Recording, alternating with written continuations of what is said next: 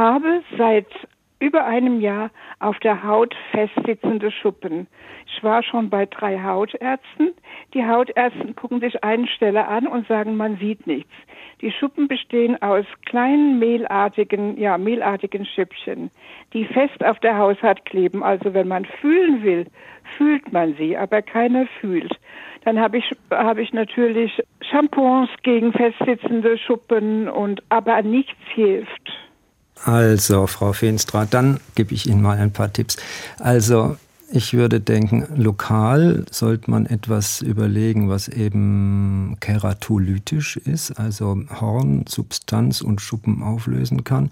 Da bietet sich am natürlichsten eben der Harnstoff an, der übrigens auch in unserem Urin vorhanden ist, den es aber eben auch als äh, Salbe oder eben in flüssiger Form, vielleicht auch als Shampoo, das weiß ich nicht genau, gibt. Also ich würde etwas Harnstoffhaltiges da eben mal anwenden. Und Soll ich in der Apotheke fragen nach etwas Harnstoffhaltigem? Genau, nach harnstoffhaltigem, haarverträglichem äh, Mittel. Also das wird so eine Lotion sein praktisch. Ja.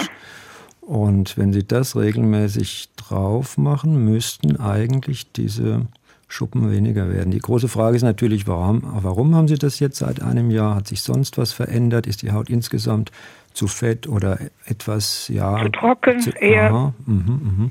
Genau, das ähm, ist die Frage, ob man über die Ernährung da noch was machen kann. Also mit zum Beispiel Leinöl, Nachtkerzenöl, also bestimmte Omega-3-fettsäurehaltige Fette in der Ernährung, die vielleicht die Sache auch verbessern könnte. Aber ich denke, die Lokaltherapie mit etwas Harnstoffhaltigem ist eigentlich eine gute Sache und dann nicht zu häufig eben strapazieren, also nicht zu oft waschen ja. Die stört mich natürlich so sehr, dass ich die auch abschabe.